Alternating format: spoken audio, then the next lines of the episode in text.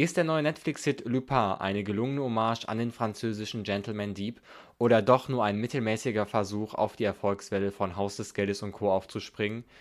Diese Frage und viele weitere besprechen wir in dieser Folge reingeschaut. Reingeschaut.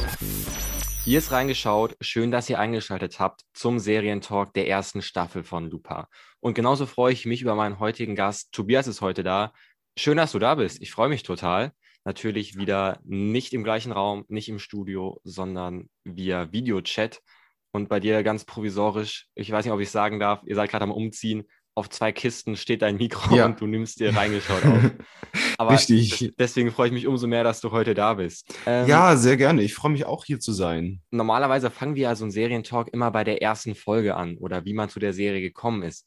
Aber bei Lupin würde ich gerne ein bisschen weiter vorher ansetzen ich weiß gar nicht, ob du es wusstest, aber Lupin ist ja eine, also die ganze Serie ist ja eine Hommage an Arsène Lupin, was ja das französische Gegenstück, könnte man es bezeichnen, von Sherlock Holmes ist. War dir das bewusst, als du die Serie geschaut hast? Ähm, als ich angefangen habe, nicht. Ich fand einfach nur den Trailer cool und hatte mich dann dazu entschlossen, das anzugucken. Aber in der Serie selber wird ja auch viel darauf angespielt, weil ja dieser eine Detektiv ja viele Verbindungen ähm, zu, der, zu dem Hauptcharakter zieht von diesen Büchern, weil er sich ja darüber dann inspirieren hat lassen.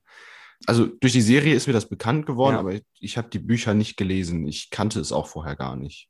Bei mir war es ähnlich. Ich kannte ihn auch vorher gar nicht und habe dann ein bisschen, ähm, als ich hier mich vorbereitet habe auf den Serientalk, ein bisschen dazu recherchiert.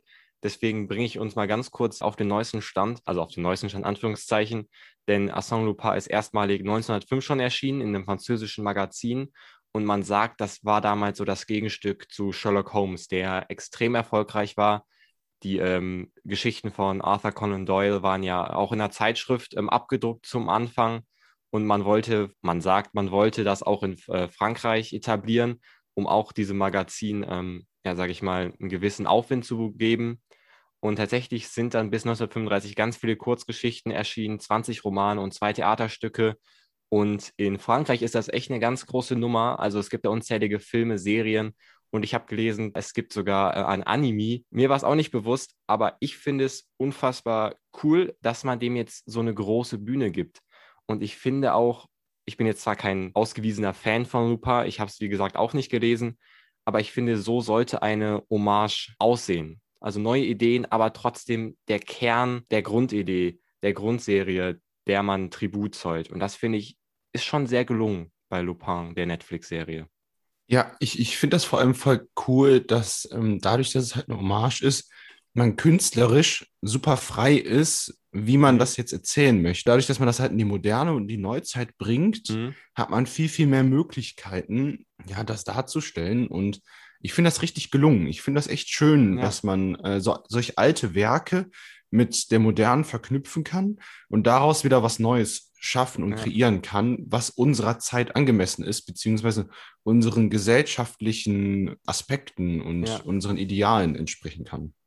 Gebe ich dir total recht. Vor allem auch schön zu sehen, dass man nicht einfach gesagt hat, wir nehmen die Lupin-Geschichten eins zu eins und ändert einfach nur das Setting, weil das war ja jetzt, finde ich, keine große Kunst gewesen. Aber dass man für mich die Geschichten von Lupin als Antrieb unserer Hauptfigur Assan ähm, genommen hat, finde ich großartig. Was man damit vielleicht vergleichen könnte, ist die BBC-Serie Sherlock, die ja, wie der Name schon sagt, auch Sherlock Holmes zeigt. Weil ich finde, man kann da auch ähm, sehr viel, ja, ich sag mal, mittelmäßige Produktion mit auf die Beine stellen, wenn man einfach nur den Namen benutzt. Und das hatte ich das Gefühl jetzt nicht so.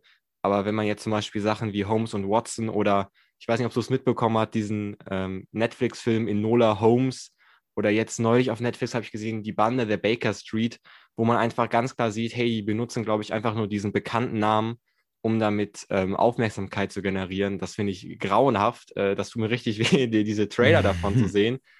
Also ich als, ähm, das kann ich jetzt mal sagen, sehr großer Sherlock Holmes-Fan der alle Werke tatsächlich gelesen hat, finde ich es schön, dass man eine Hommage an solche großen literarischen Figuren, die Lupin ja in Frankreich ist, dass die gelungen ist. Das ist sehr schön zu sehen.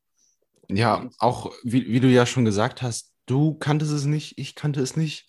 Und ich finde das auch voll cool, dass man kleinen oder ich sag mal länderspezifischen Geschichten ja, so eine große total. Bühne dann auf einmal bieten kann, weil es in die Moderne geholt wird und ähm, man dadurch auch wieder ein bisschen Diversität reinbekommt. Ich meine, Sherlock Total. kennt jeder. Äh, Sherlock ist ja mit, weiß das ich, wie vielen Kinofilmen und Serien schon echt ausgelutscht. Die Serie Sherlock, die du gerade angesprochen hattest von BBC, die finde ich auch super, super klasse und ich finde, die sticht auch gut raus aus so anderen Versuchen mit diesem Namen, Ja. wie du schon gesagt Ja. hast, einfach nochmal Geld zu verdienen.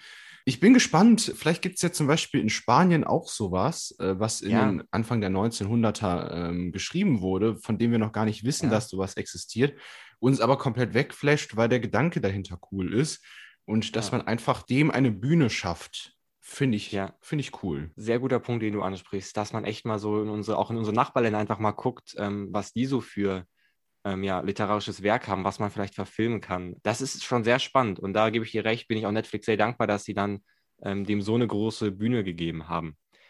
Fangen wir mal an bei der ersten Folge. Ich finde, man kommt unfassbar schnell rein in diese Netflix-Serie. Ich glaube, ich habe das bei kaum einer anderen Serie gesehen, dass man so schnell im Plot ist. Ich glaube, in den ersten zehn Minuten sind sie fast schon bei dem Raubzug, um das Collier zu klauen. Habe ich das Gefühl, dass das vielleicht auch ein bisschen deswegen gemacht ist, damit die Leute, die das jetzt streamen, dabei bleiben. Mir war es vielleicht sogar ein Ticken zu schnell. Ja, Ähm, also ich hatte mir natürlich im Vorhinein auch nochmal angeguckt, weil das erste Mal gucken war schon, ist schon was länger her. Und ja, man ist sehr schnell in der Serie drin. Man, man weiß aber immer noch nicht genau, wer ist er jetzt genau.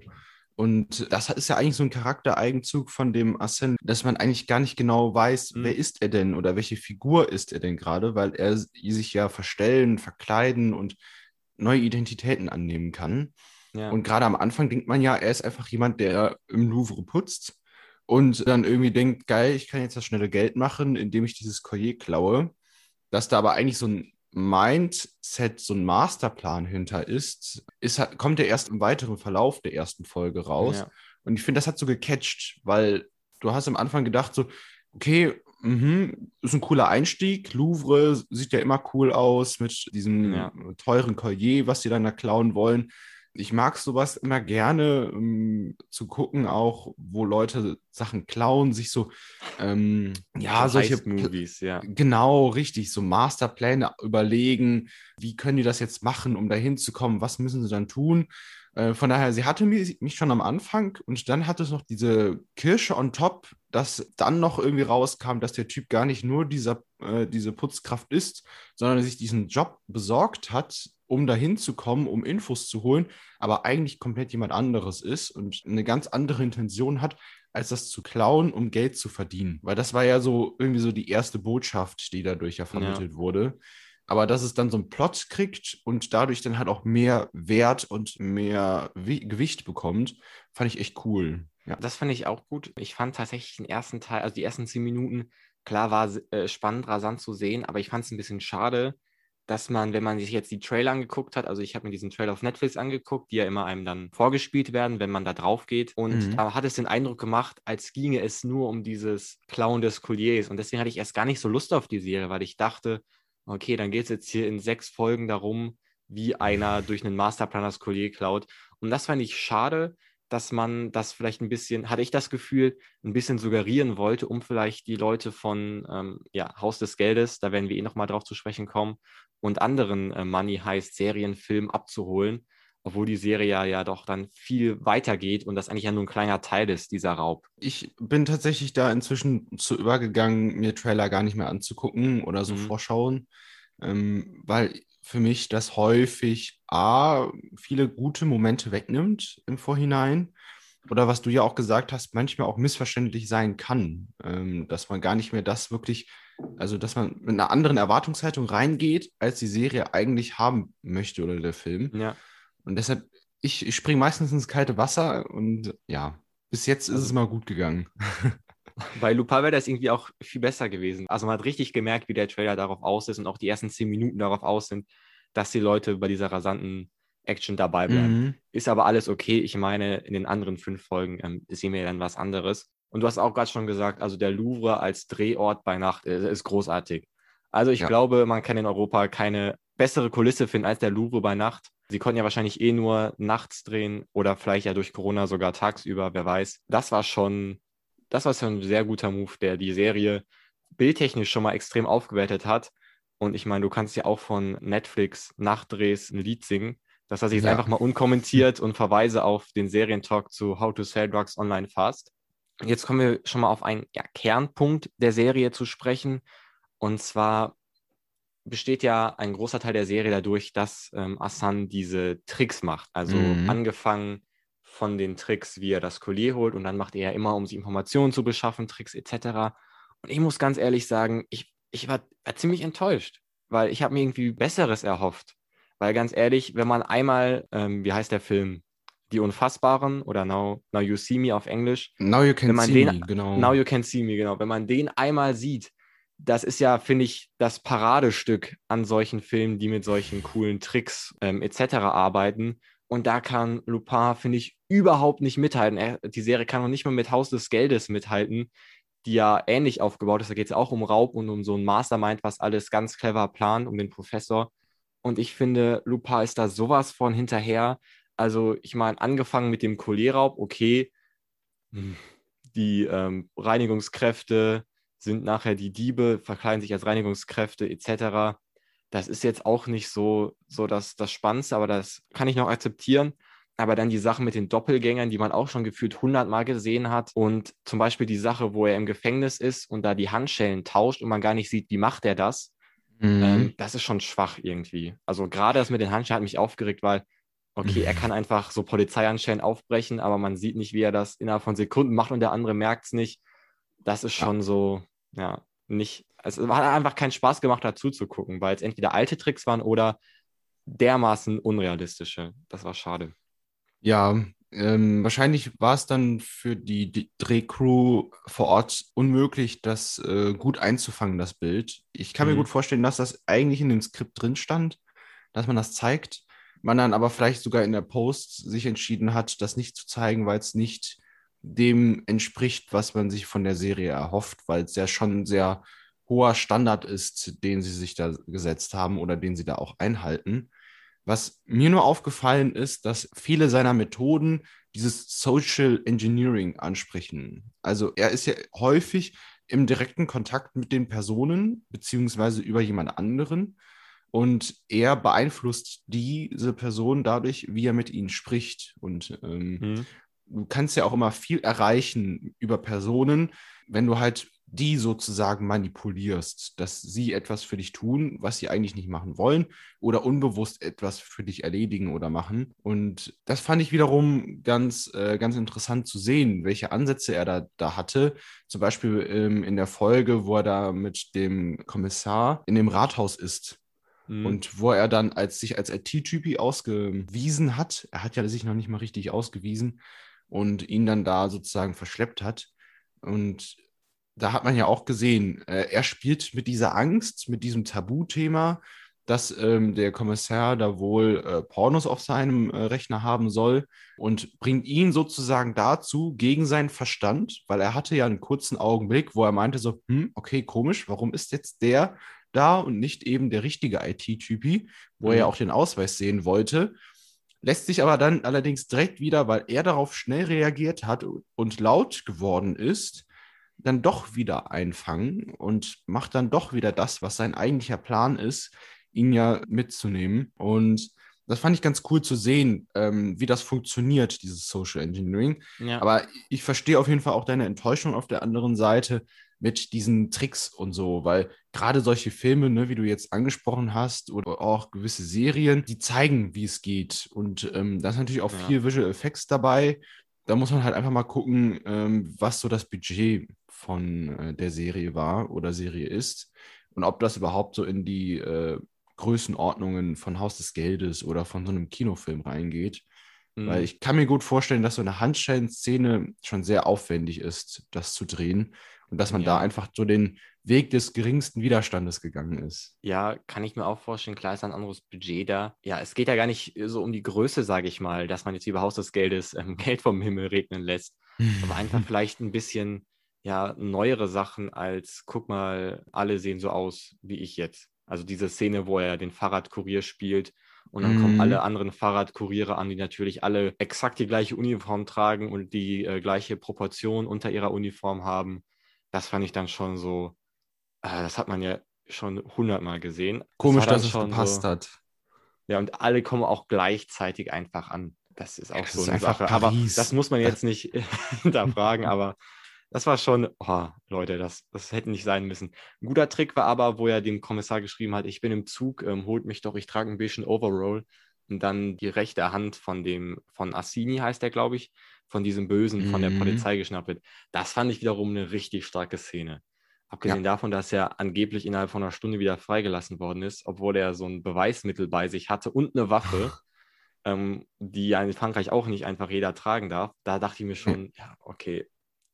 Uff. Wobei, jetzt das könnte natürlich dann, weil er ja ähm, hohe Tiere, sag ich mal, hat, die ihn ja dann beschützen, diese, Ja. die rechte Hand, dass die dann darüber informiert wurden, dass er verhaftet wurde und dann natürlich dann direkt gesagt haben, okay, der geht raus.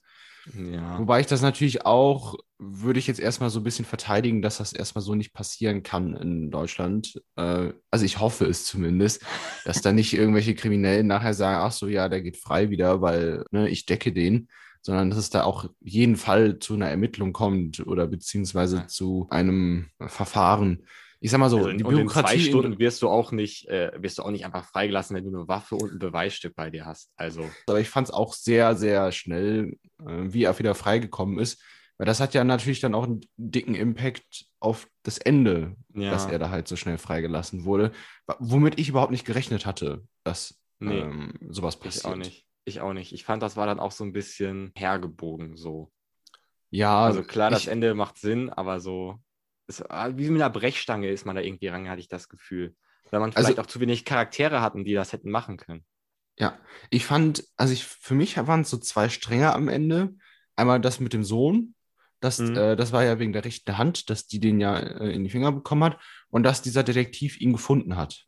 Ja, Und das mit dem Detektiv, das fand ich cool. Das dachte ich mir so geil. Der hat es irgendwie, der hat seinen Weg trotzdem gemacht, auch obwohl der im sämtlichen Revier dafür irgendwie so missachtet wurde, dass er Mhm. da diese vermeintlichen oder dann doch tatsächlich diesen Zusammenhang gesehen hat.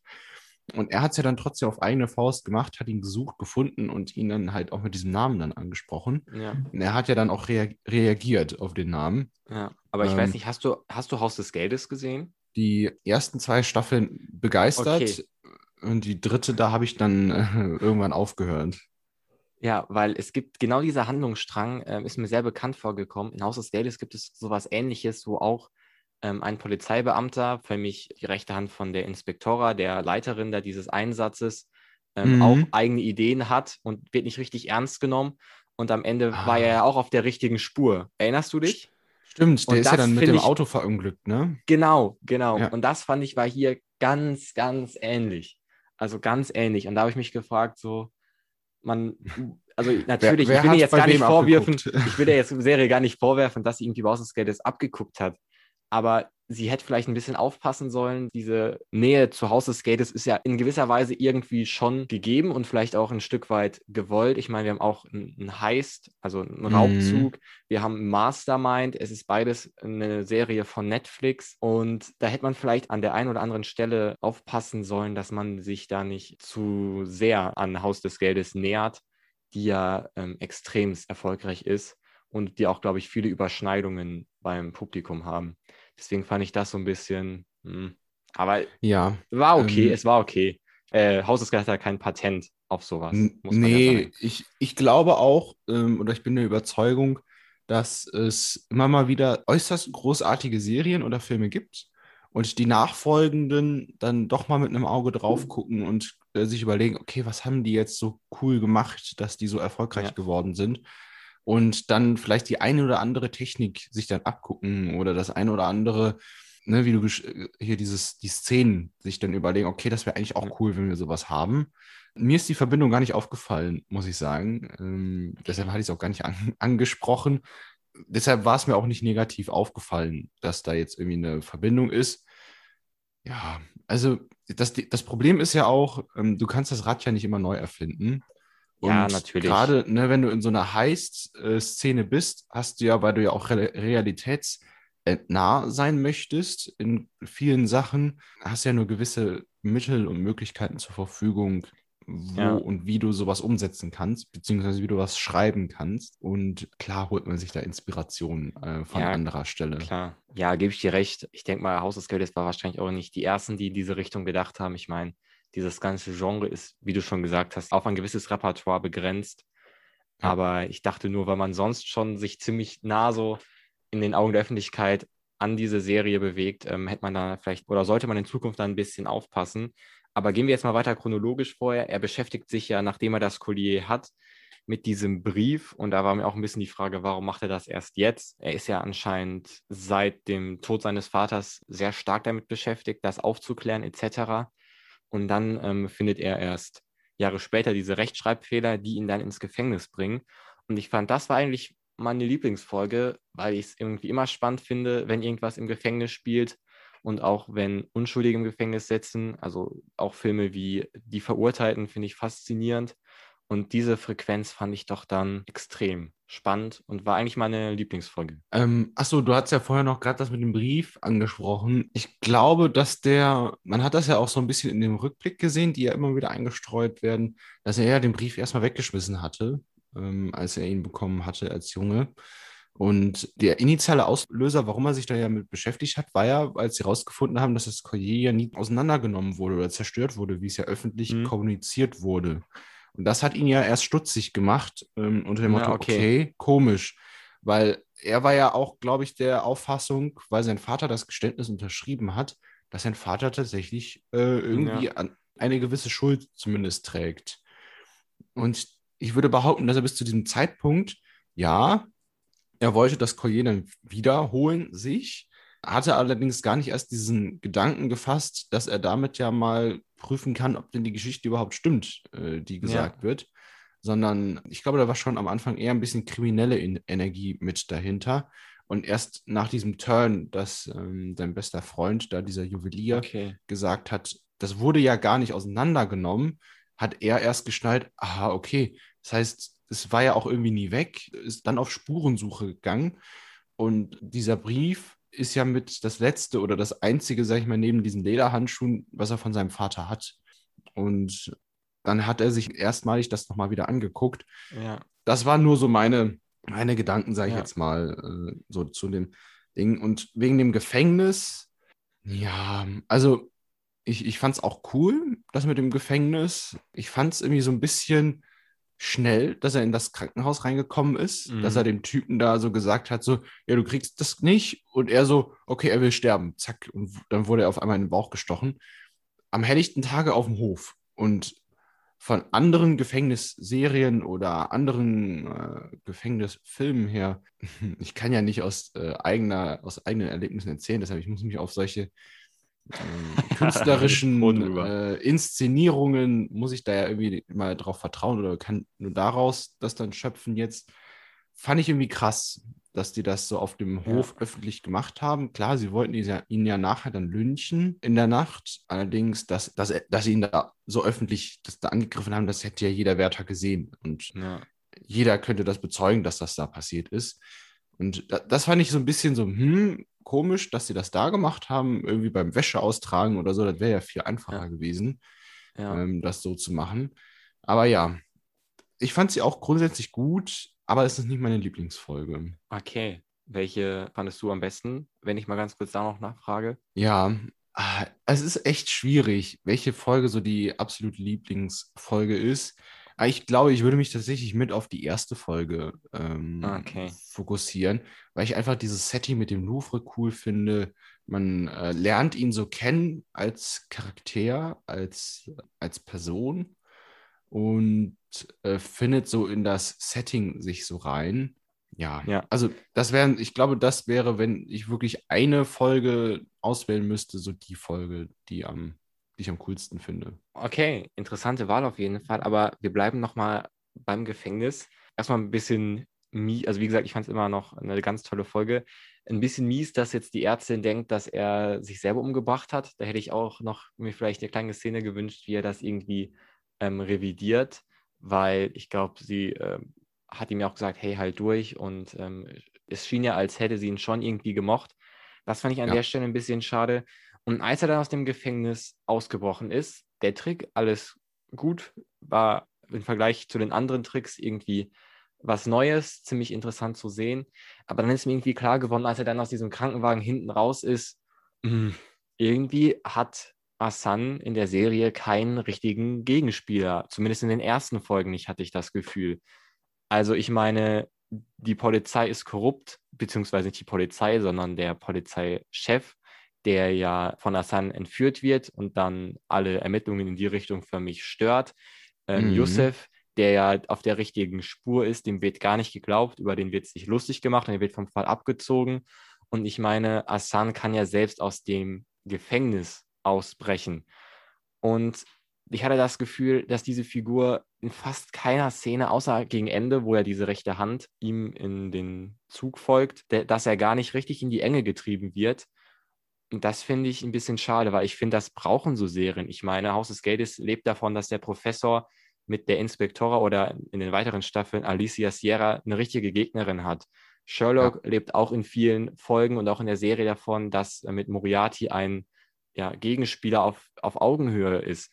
Und das hat mhm. mir bei, bei Lupin total gefehlt irgendwie. Und das fand ich, fand ich dann doch sehr schade. Ja, stimmt, wo du es jetzt ansprichst. Ja, ist tatsächlich so, dass er gar keine, gar kein Mastermind auf der anderen Seite hat, was sich durchsetzt, beziehungsweise was so auch Sachen kontrollieren und befehligen kann. Mhm. Also, ne, wir haben ja, wie gesagt, den einen Detektiv, der dem ja auf die Spur gekommen ist, aber dem wird halt nicht geglaubt. Der hat auch keine Befehlsgewalt und kann einfach mal sagen, so, wir machen das jetzt, sondern er muss ja auf eigene Faust dann nachher los. Ja.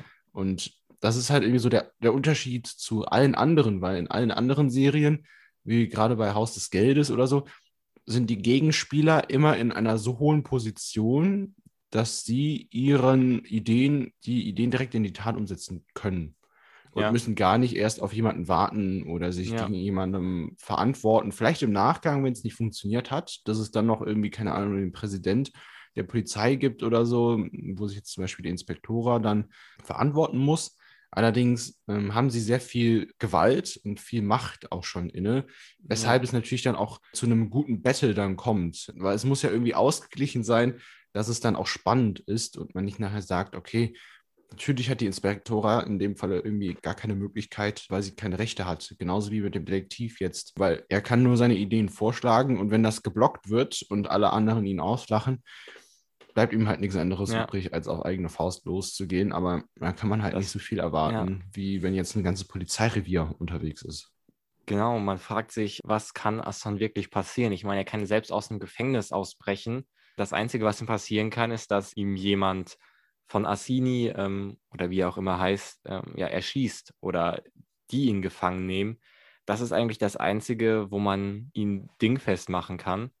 Ähm, abgesehen natürlich davon, dass er einen kleinen Kreis an Leuten hat, die er liebt und die könnte man natürlich ja. bedrohen, was er dann auch in einer gewissen Form gemacht hat. Da kommen wir aber gleich nochmal zu. Ich will jetzt nochmal bei der Polizei bleiben und zwar beim Inspektor Dumont oder Dumont, wie auch immer. Ich hatte kein Französisch in der Schule. ich, ich auch Verzeihung. nicht. ich hatte nur Spanisch, aber dafür kann ich Spanisch auch nicht gut sprechen. ähm, er wurde von Assan ja in den Keller vom Rathaus gebracht und dort verhört. Und ich fand, da waren zwei interessante Momente dabei. Einmal, wo Assan, der ja immer sehr kühl im Kopf war und immer alles durchdacht hat, so von seinen Emotionen ergriffen war, dass er seinen eigenen Namen genannt hat, beziehungsweise er hat ihn nicht direkt genannt, sondern er hat ähm, ja nach seinem Vater gefragt und hat dann auch zu dem Inspektor gesagt, ja, es geht hier um einen Vater oder so ähnlich. Mhm. Das fand ich eine ganz spannende Szene, weil wir das erste Mal Assan sehen, wie seine Gefühle förmlich über sein Kalkül steigen. Und dann finde ich die Figur des Inspektors noch ziemlich interessant, weil man sich einen ganz kurzen Moment lang gefragt hat, ob er wirklich, ja, gut wird, beziehungsweise ob er wirklich Reue hat und Asan hilft. Aber dann muss man ernüchternd irgendwie feststellen, dass er das vielleicht doch nur gemacht hat, um sich selber zu schützen. Mhm.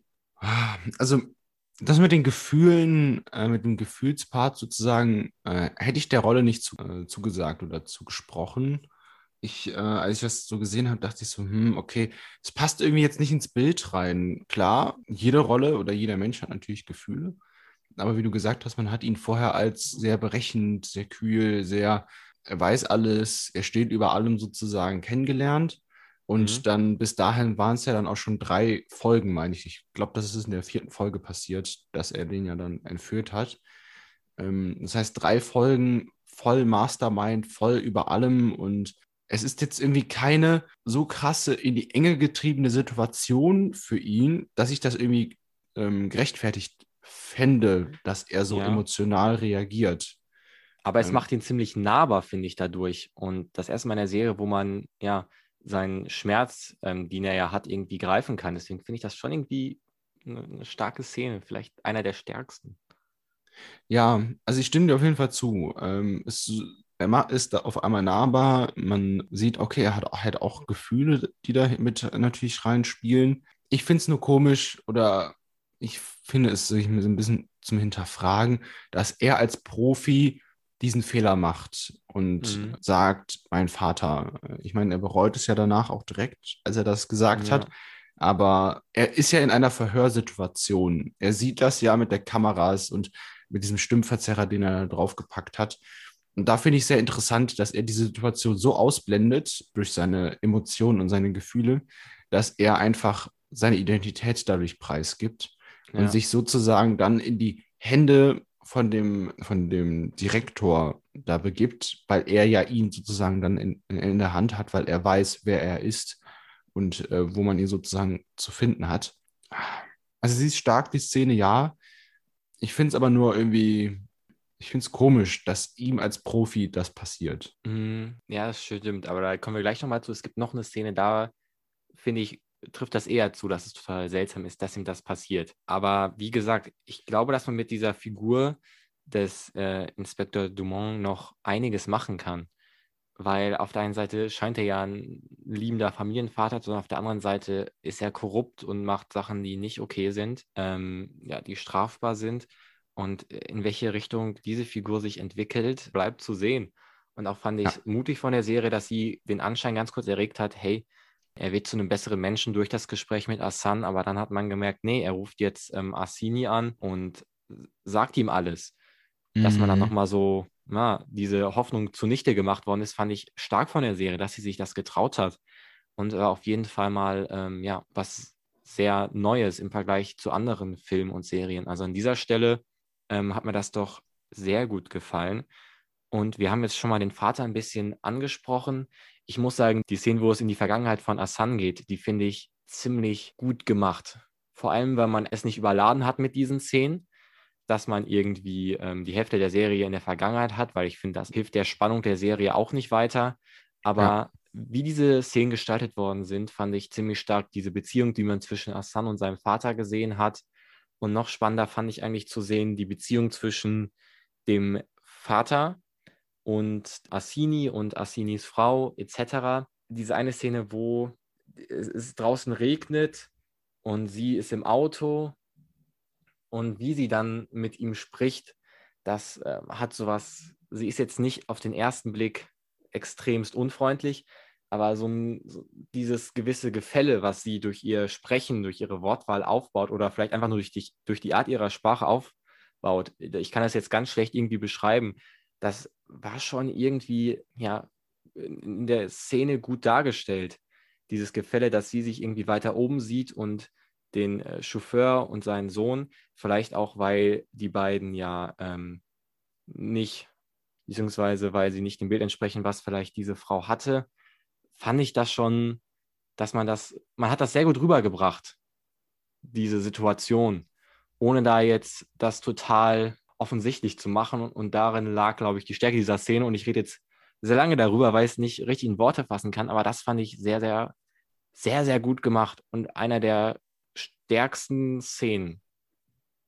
Ja, auf jeden Fall. Ich fand ich auch, ähm, weil man ähm, auch irgendwie gemerkt hat, dass sie halt irgendwie noch so ein paar Probleme mit ihm hat als, ähm, als dann Mitarbeiter des Unternehmens, Mhm. muss man ja dann schon sagen. Als Chauffeur ist man ja dann auch Teil äh, des äh, Ganzen. Gerade auch damals als Chauffeur hat man ja auch viel miterlebt und viel mitgemacht und viele äh, Infos mitbekommen, Meetings, man weiß, wo die Leute sind, wo die hinkommen und das ist ja alles äh, damals ja auch äh, viel intensiver sozusagen genutzt, so als äh, Chauffeur, man hat viel mehr mitbekommen und so.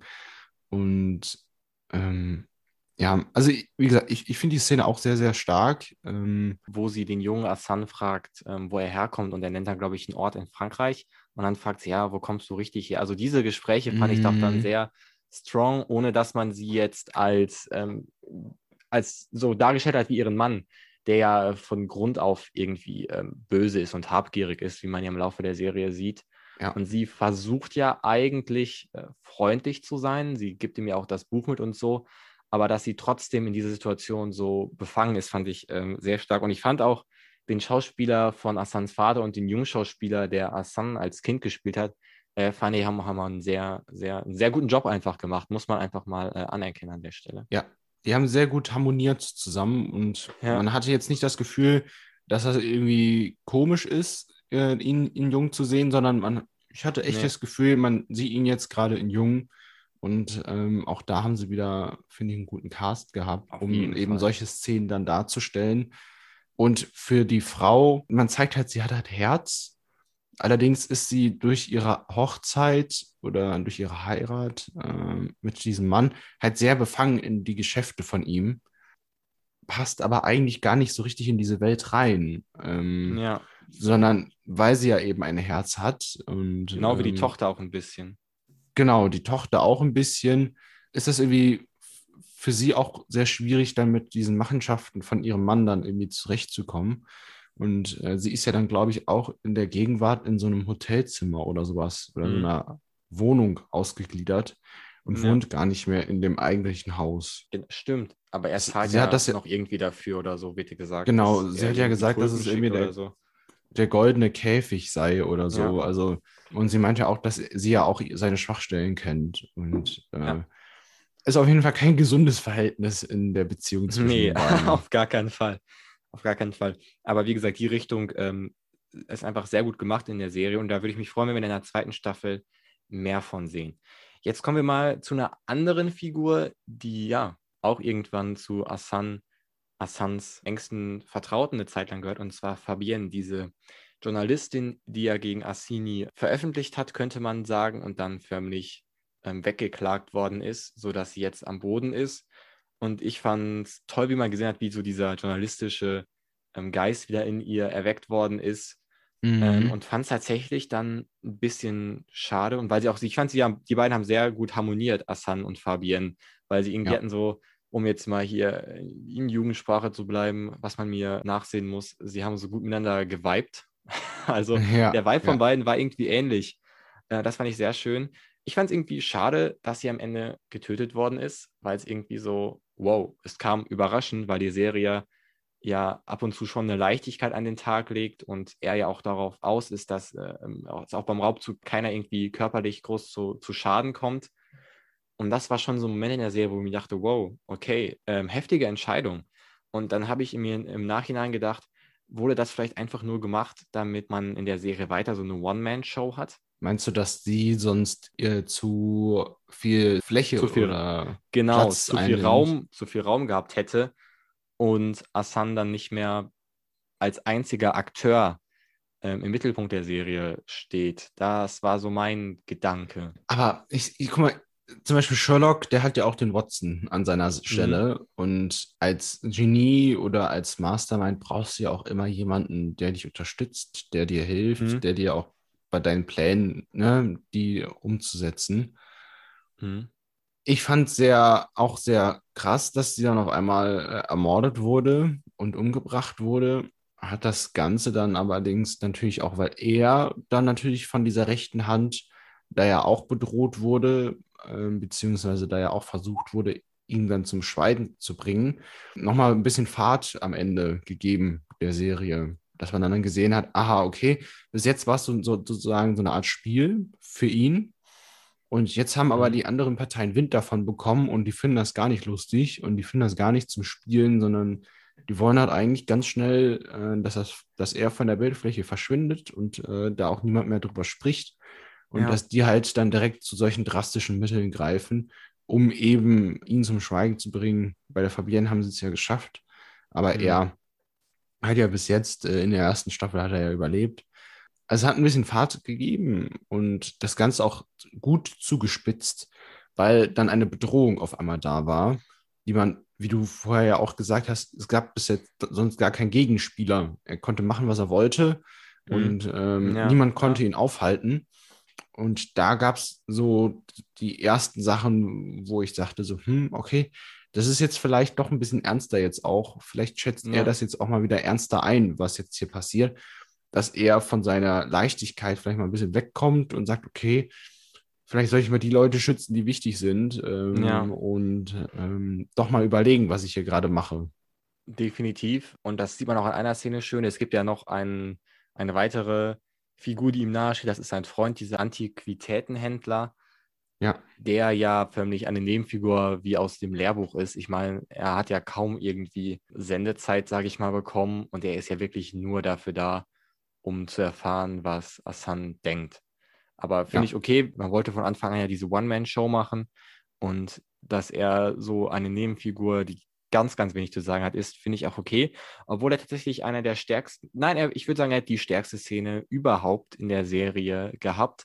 Und zwar, wie er gesagt hat, nachdem Fabienne ähm, ermordet worden ist, dass er sich mal bewusst werden soll, dass er Menschen hat, die er liebt und die er vielleicht damit gefährdet.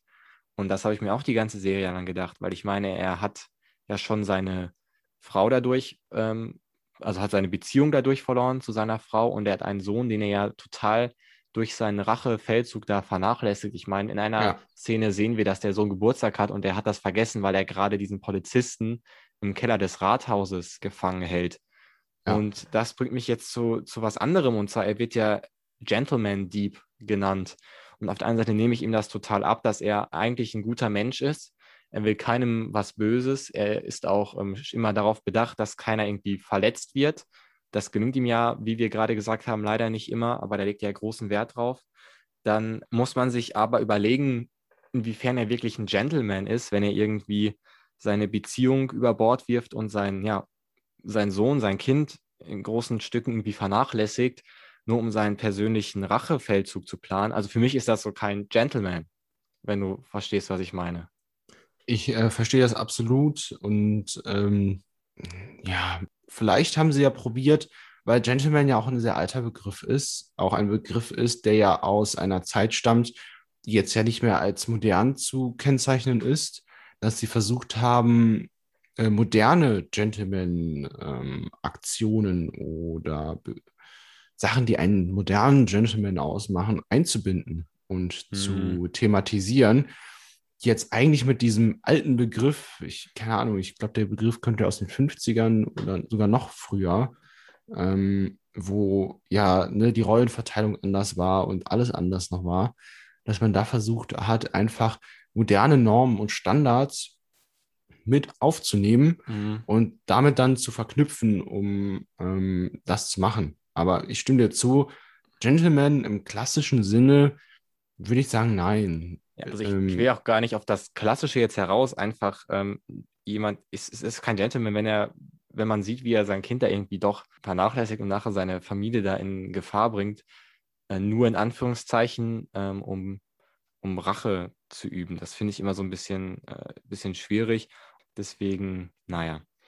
Kommen wir mal zu einem anderen Punkt, den hatte ich gerade schon mal gesagt. Ich möchte gerne darauf zurückkommen und zwar auf dieses Video, was er ja dann im Fernsehen präsentieren möchte. Und das ist eine Szene, die passt gar nicht zu Asan, dass er kein Backup einfach von diesem Video hat. Dass er so töricht ist und einfach alles nur auf einer Videokassette lässt und damit zu einem Fernsehsender geht, anstatt dass er das irgendwie mal digitalisiert. Und er hat ja schon einen Ausschnitt digitalisiert, um ihn, um ihn auf äh, Twitter zu laden. Ja. Das hat mich so geärgert, weil das hat gar nicht zu der Figur gepasst und das hat gar nicht, hat halt gar nicht gepasst. Das fand ich so komisch. Das fand ich ähm, schade. Ja, ich glaube, wenn er das allerdings auch als Videodatei hätte, hätte man das Ende gar nicht so herbeiführen können oder in diese Richtung laufen Ja. können. Ich glaube, das war dann nachher eine Entscheidung zu sagen, okay, wir wollen gerne das Ende in diese eine Richtung haben. Und dafür müssen wir jetzt leider dann vielleicht auf diesen logischen Schritt verzichten. Ich finde es Ja. auch super strange und super komisch, dass er das halt ähm, auf dieser ollen Videokassette hat gelassen und Mhm. nicht irgendwie, wie du gesagt hast, einfach rüberspielen auf dem PC und dann im, vielleicht im Nachgang an das Interview veröffentlichen und posten mit Ja, einer eigen aufgezeichneten Nachricht, dass derjenige das gar nicht kontrollieren kann ja, und, und äh, machen kann. Dafür ist ja, sag ich mal, das Internet ja bekannt, dass du Ja. ähm, Sachen hochladen kannst und veröffentlichen kannst. Wenn man da halt gewisse ähm, Sachen teilt oder veröffentlicht, dann haben natürlich auch andere Personen, die das dann wieder verteilen. Und sobald es einmal irgendwie bei jemand anderem nachher auf der Festplatte ist, dann ist es ja egal, was mit ihm passiert. Einmal im Ja. Internet, immer im Internet. Ähm, Ja. Den Spruch gibt es ja nicht umsonst. ja. Und das finde ich auch ein bisschen komisch, dass er diesen Schritt dann nicht gemacht hat. Ich kann es Ja. mir halt nur so erklären, dass die halt unbedingt dieses Ende haben wollten und da es einfach, sage ich mal, ein notwendiges Übel war, um zu diesem Ende hinzugelangen. Und an dieser Stelle muss ich, glaube ich, auch mal ähm, sagen, dass ich gehe mal davon aus, dass kein ähm, europäischer Fernsehsender von der Größe, die ja in der Serie auch beschrieben wird, 2 Millionen Zuschauer für eine Sendung, ähm, dass die einfach so ein Video fälschen würden oder da irgendwie was unterschlagen würden, nur weil ein sehr reicher Mensch ähm, sich dagegen ausspricht. Weil wenn das rauskommt, dann ist der Sender ja weg vom Fenster, muss man ja einfach mal sagen. Und deswegen fand ich das, weil diese ganze Szene hat gar nicht zu Assange gepasst, hat gar nicht zur Serie gepasst, gar nicht zur Realität gepasst. Fand ich sehr schade. Und ich will jetzt hier nicht ähm, die Person spielen, die hier die ganze Serie mies macht, aber ich muss Mhm. nochmal auf den Aufbau aufkommen, weil es tut mir so leid, weil irgendwie ist der Aufbau so simpel gestrickt, hatte ich das Gefühl, wenn man sich das mal ein bisschen näher anguckt. Wir haben immer einen Informanten, an den Assange durch einen Trick äh, rankommt und der ihm dann neue Informationen gibt die ihn dann zu einem neuen Informanten führen. Und so geht das die ganze Serie. Durch diesen Trick mit den Radfahrern gelangt er an die Tochter von Assini. Die gibt ihm dann die Information, dass er zur Mutter gehen soll. Da geht er dann durch diesen Hoteltrick da rein, dass er die Karte bekommt. Die sagt ihm, geht zu dem Polizisten. Und der, der entführt den Polizisten, bringt ihn in den Keller des Rathauses durch einen Trick. Und dann kriegt er da neue Informationen, dass er ähm, zu Assini gehen soll und so weiter und so weiter. Und das, finde ich, ist irgendwann so, ja, wird es ein bisschen vorhersehbar. Also vielleicht bis aufs Ende. Das Ende ist viel gelungener als der Rest der Staffel. Aber ich finde, da hat man doch dann so ein sehr ganz einfaches ähm, Muster sich genommen und da die fünf Folgen ähm, drumherum gebaut. Ja, finde ich auch, ist ein einfaches Muster, geht für, für mich allerdings in den fünf Folgen auf. Ich Mhm. hatte jetzt nicht das Gefühl, dass es mich langweilt, weil es ja immer ganz viele unterschiedliche Charaktere sind, mit denen er interagiert und ja auch Ja. andere Situationen sind, in denen er sich befindet. Bei der einen sitzt er dann am Springbrunnen, bei dem anderen ist es ein Verhör, bei dem dritten einfach sozusagen nur ein läppscher Besuch in einem Hotelzimmer. Ähm, Stimmt, jetzt wo du Ne, sagst, also- ja. für mich ist es aufgegangen. Ich hatte jetzt nicht das Gefühl, ah ja, okay, jetzt gucke ich mir die Folge an. Am Anfang kriegt er die Info, dann macht er was und am Ende ist es gut. So ganz, Ja. ganz stumpf zusammengefasst. Ich glaube, wenn die Serie länger gewesen wäre und Mhm. dann irgendwie mal zwölf, also die doppelte Länge hätte, dann wäre es sehr schlimm gewesen, äh, weil es dann sich gezogen hätte und ähm, so auf, ne, dann hätte man auch diese ganzen Muster so viele Variationen an Schauplätzen und Charakteren hast du ja gar nicht, Ja. um äh, das so zu äh, unterscheiden, dass es dann immer noch spannend ist. Wie gesagt, für mich geht es für diese fünf äh, Folgen auf jeden Fall auf. Bei der zweiten Staffel würde ich allerdings gerne was anderes sehen, als Mhm. jetzt sozusagen ihn als Maulwurf, der sich von einem zum anderen gräbt und dann einen sozusagen dann, dann da durchleitet, dass man da einfach vielleicht irgendwie ein bisschen frischen Wind reinkriegt mit einem anderen Aufbau. Vielleicht, Ja. dass man ein bisschen zwar irgendwie so diese Basis gleich hat, aber alles drumherum sich immer wieder komplett umändert. Weil ich, ich sag mal so, er braucht ja Informanten, die ihm ja Infos geben. Alleine kommt er ja nicht dahin. Aber dass man halt Ja. vielleicht irgendwie, wie er an diese Infos kommt oder wie er diese Informanten trifft, was er mit denen macht und dass man das halt irgendwie nochmal ein bisschen mehr variiert und Ja. äh, nicht diesen klassischen Aufbau hat, wie du ihn gerade beschrieben hast. Fandest du die fünf Folgen zu kurz? Also es, wir sehen das ja immer häufiger, dass so Serien irgendwie acht Folgen lang gehen oder Ja. auch gerne mal sechs, aber fünf Folgen ist ja schon mal dann kurz. Ja, kurz? Ähm, ich ich würde sagen, erstmal, es war mir nicht zu kurz, weil es ist ja immer gut, wenn du aufhörst mit einer Serie und sagst, Mensch, ich hätte jetzt aber noch gerne eine Folge geguckt. ja, Oder ich hätte jetzt noch gerne irgendwie eine Folge. Und ich finde, da hat die Serie dann alles richtig gemacht, wenn du mit diesem Gefühl rausgehst oder auch ein Kinofilm oder so. Und ähm, ich hatte das Gefühl. Also ich habe die auch recht, beim ersten Mal recht schnell durchgeguckt gehabt, mhm. weil es mich einfach gecatcht hat. Und das finde ich ist immer ein guter Indiz dafür, dass einem die Serie gut gefällt und dass auch alles grundsätzlich äh, stimmig ist und passt. Ja. Ja, ähm, ich meine, in der Zeit hätte man übrigens ähm, auch einfach den Film Titanic gucken können. Ich habe das mal ausgerechnet. Mhm. Wenn man mhm. davon ausgeht, dass die Folgen so 45 Minuten lang waren, äh, kommen wir auch auf drei Stunden, 45 Minuten. Titanic ist 3,30 lang. Aber ich stimme dazu, es ist okay ich meine, die Folgen gehen ja auch immer ein bisschen länger als 45 Minuten, also die meisten ja. Folgen. Und wenn dann schon ein zweiter Teil geplant ist, der ist auch schon bestätigt, dass es eine zweite Staffel geben wird, finde ich das vollkommen legitim. Also viel kürzer hätte es für mich nicht sein dürfen. Ich habe jetzt auf Netflix äh, Tribes of Europa gesehen, wo die Folgen irgendwie so ja, 30 bis 37 Minuten so um den Dreh gehen und auch äh, sechs Folgen ähm, zu einem mehr, aber da fand ich es einen Tick zu kurz. Aber hier fand ich es vollkommen okay und äh, ich finde auch okay, dass der Trend ähm, so in die Richtung geht, muss ich sagen, weil man hat einfach jetzt Lust, ähm, da weiterzumachen. Und ja, äh, ich gebe ja. dir auch recht, äh, wir haben jetzt, ich habe jetzt ein bisschen äh, Kritik an der Serie geübt, aber es wird einem echt nicht langweilig. Ich habe die Serie auch geguckt und es gab keinen Moment, wo ich dachte, boah, jetzt zieht sich die aber. Also es ist Spannung auf jeden Fall da, es ist Action immer da, ohne dass es irgendwie überladen wirkt. Weißt du? Also man hat ja, es geschafft, ja. da ein sehr, sehr gutes Tempo reinzubringen, ohne dass man gesagt, okay, wir ballern jetzt hier ganz viele Handlungsstränge rein und Action da und dann ähm, macht er da noch irgendwie was Cooles. Also das ähm, muss man der Serie zugute halten. Ich habe mich da wirklich ähm, nicht gelangweilt gefühlt äh, bei den fünf Folgen. Ähm, und was, was ich auch auf jeden Fall finde, es ist nicht so, dass du bei einer Folge super viel hast und bei der mhm. anderen dann eher so eine Zwangsfolge sozusagen ist, wo viel passiert, äh, was allerdings jetzt nicht so spannend oder wichtig ist, was allerdings dann irgendwie aus Erzählperspektive notwendig ist zu erzählen, sondern sie hatten immer Elemente pro Folge, wo es dann spannend wurde, wo es dann mhm. interessant mhm. wurde, wo es die Aufmerksamkeit gecatcht hat und das hat sich gut durchgezogen. Also es gab ist gut gemixt und es war jetzt kein Ungleichgewicht in den Folgen, wo man dann gesagt hätte, okay, hier ist es besser und in der anderen war einfach nur erzählt, was passiert ist. Und ne, du hattest es ja auch mit der Vergangenheit ja. zum Beispiel angesprochen, dass man zum Beispiel in dem, ähm, ah, bei dem Verhör, bei dem, ins, bei dem Direktor war das ja viel, dass da auch viel Vergangenheit ja. mit erzählt wurde noch. Und ähm, er hat ja einfach auch gepasst an dieser Stelle, ja, weil total. sie ja über was Vergangenes gesprochen haben und seine Jugend ja zwangsweise auch mit all dem zusammenhängt. Und da hat man einfach das Coole genutzt, dass man sowieso über die Vergangenheit spricht mit der Person, die gerade verhört wird, mit dem äh, Direktor. Und hat das dann direkt damit verknüpft, noch weitere Infos dazu zu geben, wie er zum Beispiel mit seiner Freundin da zusammengekommen ist, beziehungsweise wie die sich kennengelernt haben. Und dass es halt alles so ineinander sich gefädelt hat.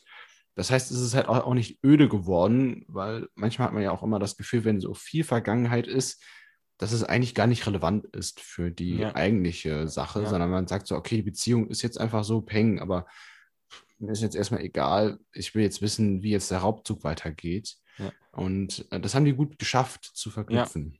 Also auf jeden Fall in Sachen Timing und Tempo ist die Serie absolut grandios. Ähm, absolute Vorbildfunktion, denke ich mal, sollte das für andere Serien sein.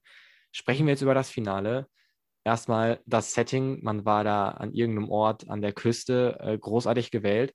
Das finde ich auch immer so toll an ähm, europäischen Serien. Wir hatten jetzt ja auch schon ähm, ein paar in reingeschaut, dass man einfach mal was anderes sieht als New York, Los Angeles, mhm. die Serien, wo die meisten amerikanischen Produktionen spielen sondern dass man einfach mal, äh, letztens habe ich The Rain aus Dänemark geguckt, dass man da was sieht, dass man was aus Spanien sieht, was aus Frankreich sieht oder auch hier was aus Deutschland sieht. Da gibt es jetzt auch einige Serien oder ähm, Freud aus Österreich. Das finde ich einfach toll, dass man einfach mal andere Schauplätze hat. Die machen das sehr erfrischend und finde ich natürlich, wenn man weiß, hey, Frankreich ist nebenan, auch so ein bisschen nahbarer und interessanter.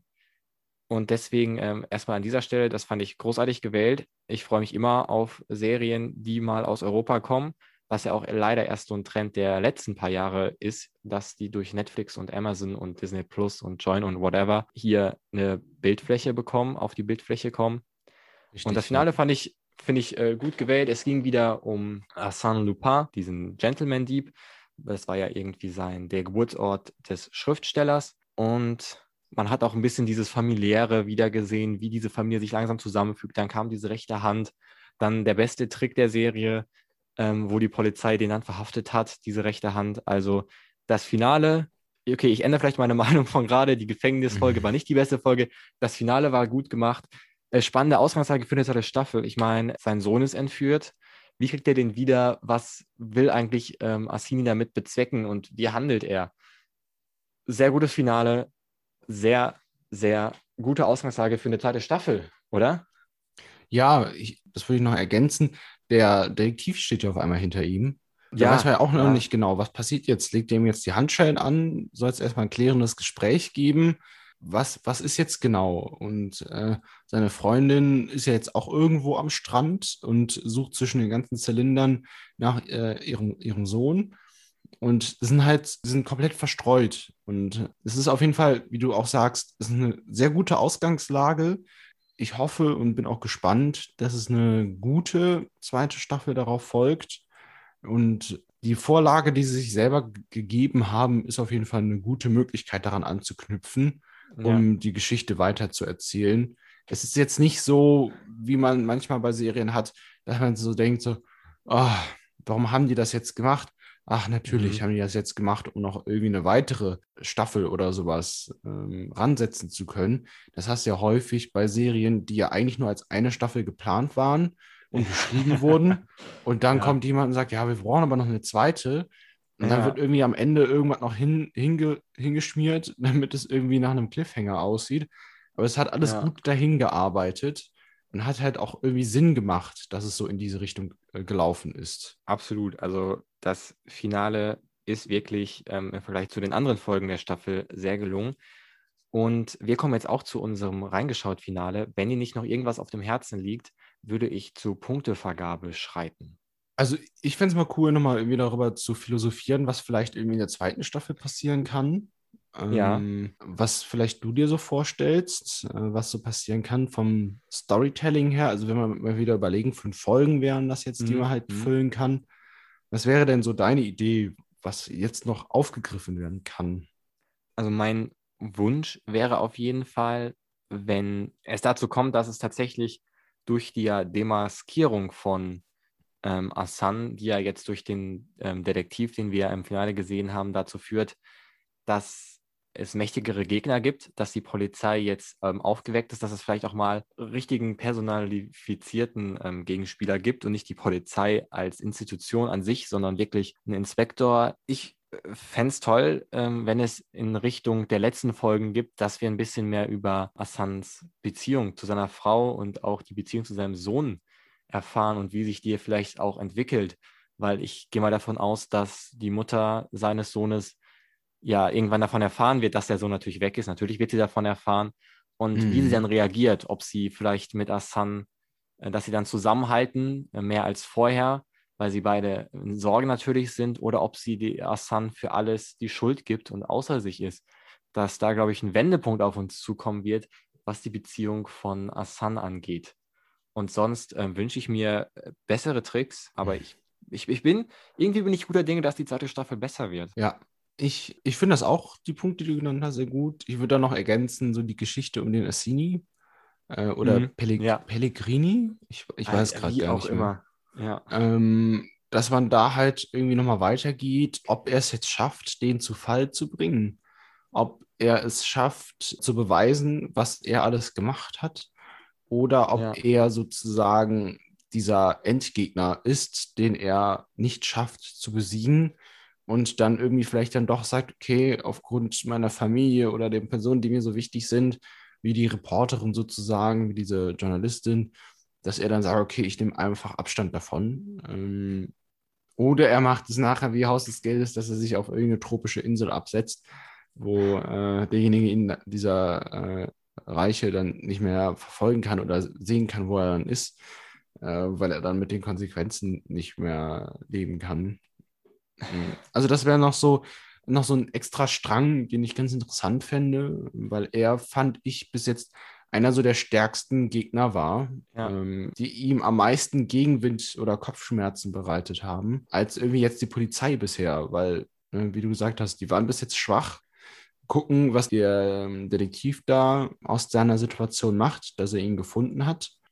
Ich bin gespannt. Also, ich werde es mir auf jeden Fall reinziehen, die zweite Staffel. Aber stimmt, raus wie er das macht mit dem, ähm, ob das Geld jetzt mal zum Einsatz kommt, wird wahrscheinlich auch ein spannender Punkt sein. Und ich habe gerade mal nachgeguckt, er heißt tatsächlich äh, Pellegrini. Naja, Ja. jetzt wissen wir es auch am Ende des Serientalks. Ähm, ich bin gespannt auf das Staffel. Ich gucke sie auch auf jeden Fall. Und dann würde ich jetzt sagen, mach dich bereit für die Punktevergabe. Für alle, die diesen Podcast nicht kennen, 5 ist das Beste und 0 ist das Schlechteste. Und die Bewertung ist in dem Sinne relevant, dass sie in das Jahresendranking 2021 mit reinspielt. Soll ich anfangen oder möchtest du anfangen? Nee, also ich hätte ihm jetzt, also ich kann gerne mal meine Punkte ähm, halt raushauen. Und zwar, ich hätte ihm jetzt 4,25 gegeben. Okay. Ähm, der Abzug, Sehr sag ich hoch, mal, warum, ja. äh, warum es jetzt nicht, also ich fand ich fand sehr gut. Ich war weggeflasht. Äh, ich habe schon längere Zeit nicht mehr so eine Serie gesehen, die ich halt so schnell am Stück geguckt habe, weil es mich von der Story gecatcht hat.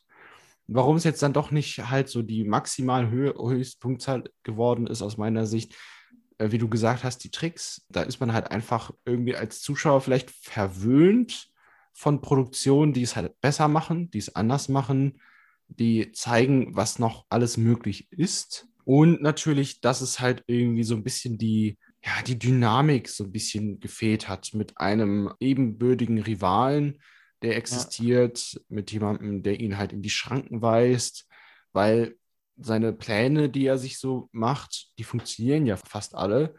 Aber es liegt halt auch daran, weil jetzt nicht eben jemand dann auf einmal mit der Polizei dann da ist, weil er sieht, ah, okay, der macht das jetzt als nächstes, sondern die laufen ihm ja sozusagen immer nur hinterher und äh, reagieren nur auf das, was er macht.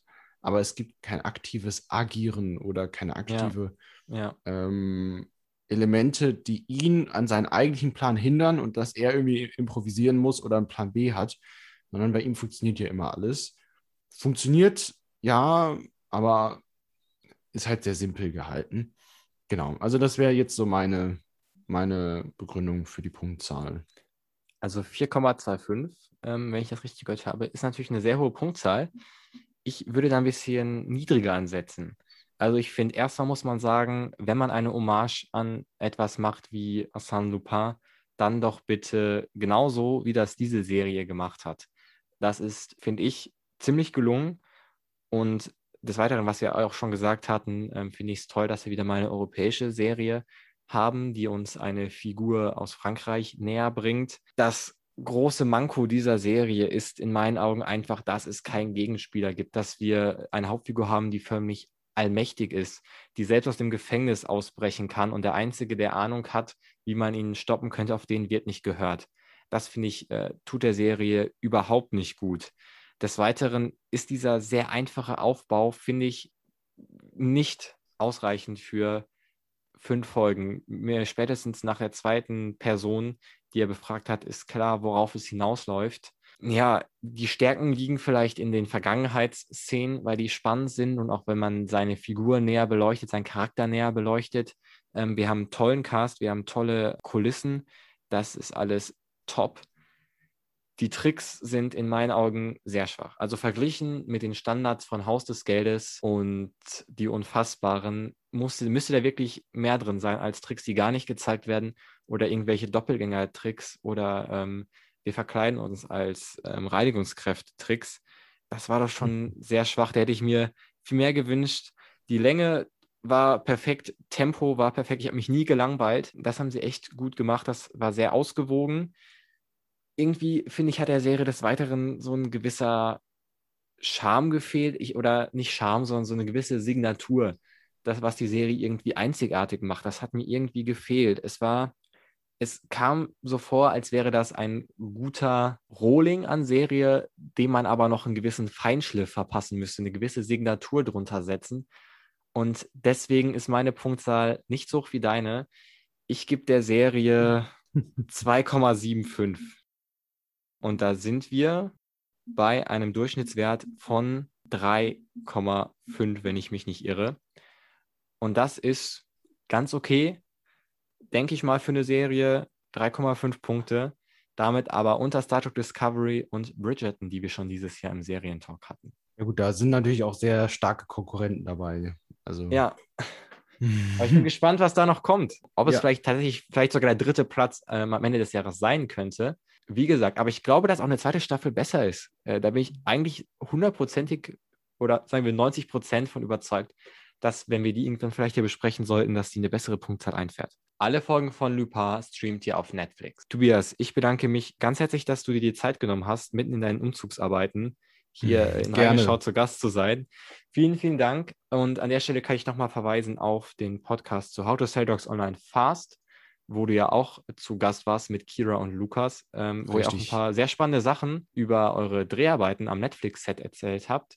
Ähm, da solltet ihr auf jeden Fall reinhören. Und wenn ihr jetzt noch mehr über ja, spektakuläre Überfälle hören möchtet, dann hört auch gerne mal die vier Podcast-Folgen zu Haus des Geldes hier reingeschaut an. Würde ich mich sehr drüber freuen. In dem Sinne, nochmal vielen Dank an dich und euch vielen Dank fürs Zuhören. Bis dann. Ciao. Tschüss.